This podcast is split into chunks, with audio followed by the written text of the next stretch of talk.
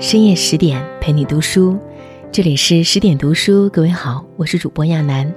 今天要和大家分享的文章是：年轻时看的是热闹，成年后读的是人生。如果你也喜欢今天的文章，欢迎拉到文末给我们点个再看。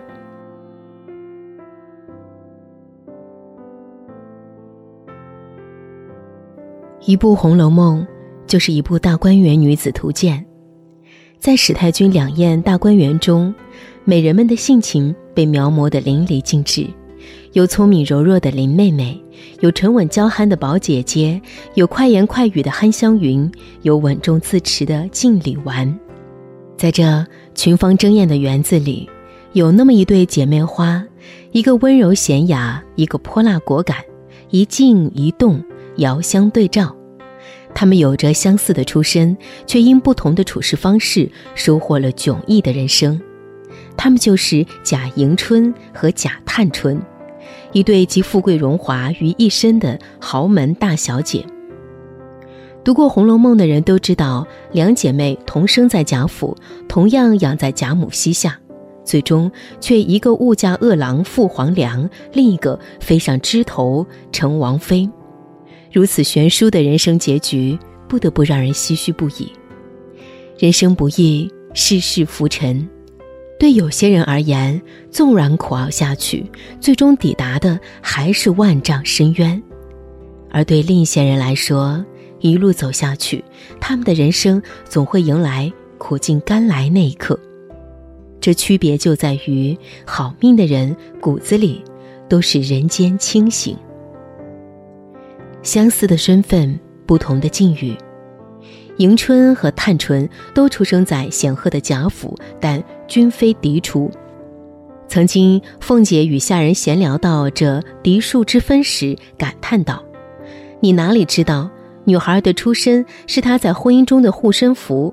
庶出的孩子，即便嫁入高门大户，也是没有地位可言的。”是的，在古代。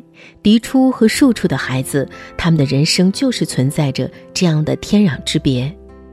贾府二小姐迎春就是个庶出的姑娘，而同时她还是个缺爱的孩子。她的生母早逝，继母刻薄寡恩，对迎春从来只有斥责，没有关爱。迎春的生父是贾府大老爷，袭着贾家的爵位，却一味贪财好色，其他事务毫不关心。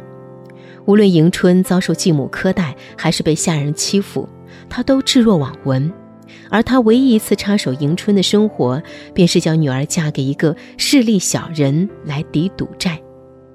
至于两人是否般配，女儿这样尴尬出嫁能否获得夫家的尊重，这对他并不重要。如此绝情，令人瞠目结舌。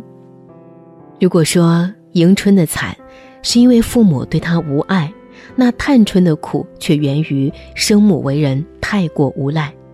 众所周知，贾府三小姐探春也是庶出，是贾府二老爷与妾室赵姨娘的女儿。虽然也贵为半个主子，但赵姨娘在荣国府是不受人尊重的。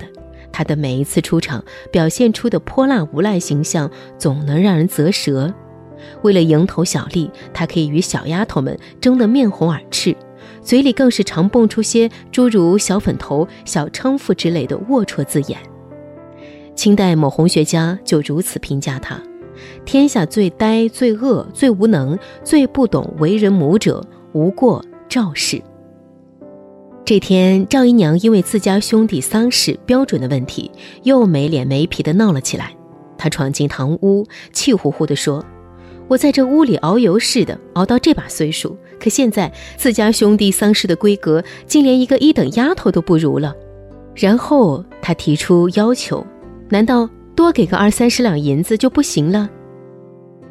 赵姨娘带给探春的，从来不是温暖的陪伴、长远的眼界、纯良的品性，而只有自私、贪婪和低俗。东野圭吾曾说：“谁都想生在好人家。”可是出身无法选择，发给你什么样的牌，你就只能尽量打好它。人生就该这样，既然不能选择我是谁，那就勇敢选择成为谁。毕竟自己的命运总要由自己决定。就像迎春和探春，背负着相似的缺憾出场，但谁也没有想到，不同的人生态度让他们收获了云泥之别的结局。面对不公，态度决定结局。迎春遇事总是不争不抢，仿佛只要自己委曲求全，就能过上太平日子。但是麻烦，不管你想与不想，该来总会来。八月十五日，迎春打算佩戴攒珠蕾丝金凤参加聚会，却发现饰品被乳母偷走了。丫鬟秀菊准备向凤姐禀报此事，迎春忙阻止道：“省些事吧，宁可没有了，又何必生事？”秀菊直言：“姑娘怎么这样软弱，都要省起事来，将来连姑娘还骗了去呢？”本以为息事宁人，委屈自己，事情就能过去。可世间的不如意，又岂是想躲就躲得开的呢？这不，迎春主仆正为乳母偷拿金凤的事别扭着，而乳母又因抽头拒赌被查，贾母因此勃然大怒，决定要严加惩戒。为此，乳母的儿媳妇来找迎春想办法救人。这媳妇儿绝口不提退赔金凤一事，只是一味要求迎春去为乳母求情。都说人不要脸，鬼都害怕。气急的秀菊与这媳妇儿唇枪舌战地争执起来，迎春生怕扯出更多的不自在，便制止道：“你们不用扯三拉四的乱嚷，那凤我不要了，何苦呢？”秀菊词穷，哭着跑了出去。迎春的逆来顺受，没有为她换来安宁的生活，只是让亲者痛，仇者快，生活依然一地鸡毛。难怪他的继母曾感叹道：“你是大老爷的女儿，探丫头是二老爷的女儿，出身都是一样的。可你娘生前的行事手段比赵姨娘强十倍还多，按理说你也该比探丫头强才是，怎么反不及她一半呢？”确实，这种奴大欺主的现象在探春那里就绝不会发生。朝见大观园那晚。事先得到消息的探春命众丫头敞开秋爽宅大门，秉烛示例。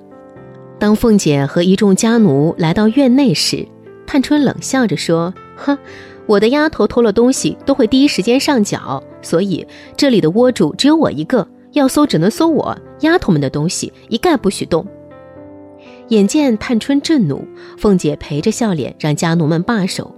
未成想，王善保家的仗着自己后台硬，而探春不过是个庶出的小姐，便放肆起来。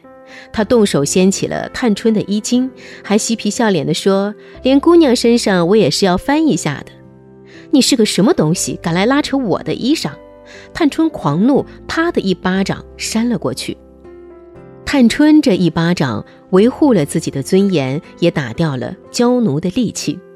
那王善保家的忙跑到院外，自怨自哀地说：“这么大岁数，头一遭被打，脸都丢光了，还是回家去吧。”探春手下丫头早就劈头盖脸地怼了回去：“你果然回老家，倒是大家都造化，只怕你舍不得这里的荣华权势呢。”连凤姐都赞叹道：“好丫头，真是有其主必有其仆。”文学家爱默生说：“人。”带有追求，世界亦会让路。人生就是一面镜子，你用什么态度对待它，便折射出什么样子。有怎样的处事态度，就会有怎样的命运。你的态度决定你的结局。长得漂亮是爹妈给的，活得漂亮才是自己挣的。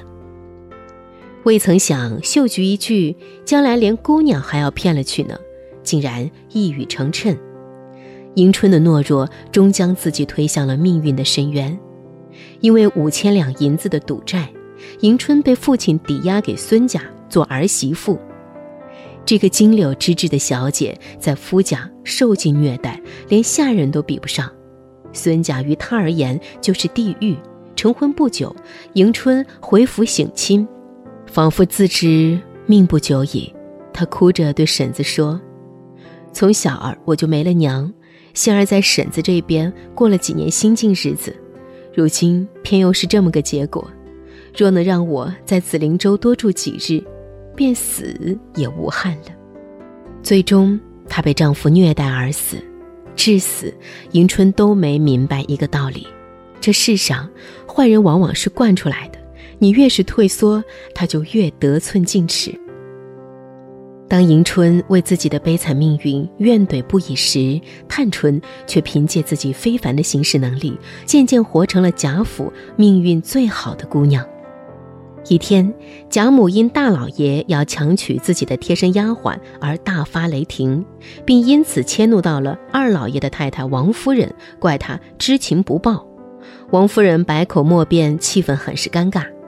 眼看众人因各自缘由无法为王夫人辩解，探春暗暗对自己说：“这正是用得上女孩的时候。”她略定了定神，陪着笑脸对贾母说：“这事儿与太太何干？”大伯子要说屋里人，小婶子如何能够知道？即便知道，也只能装不知道罢了。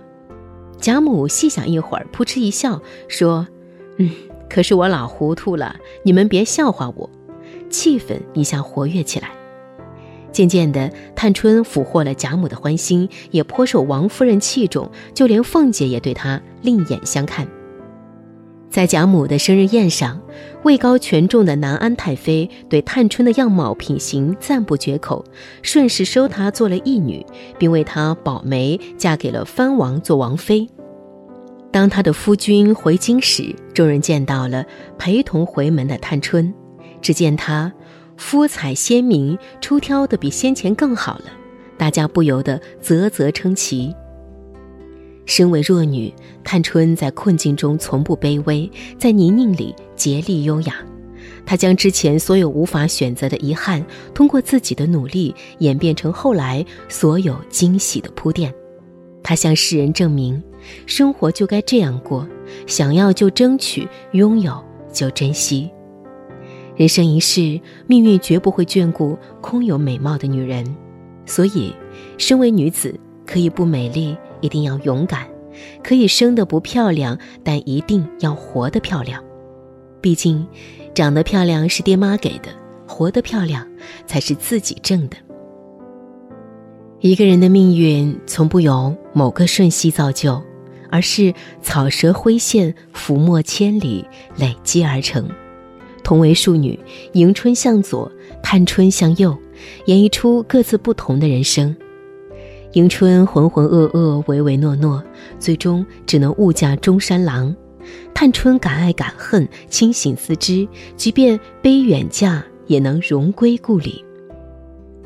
这个世界有人好命，就有人委屈，但无论如何，忍人之所不能忍，才有资格得人之所不能得。祈愿每一个平凡的你我，若被命运温柔以待。则亦优雅回应，做个知足常乐的幸福凡人。如若命运以痛吻之，也要像一名真正的勇士，努力去争取属于自己的人生。共勉。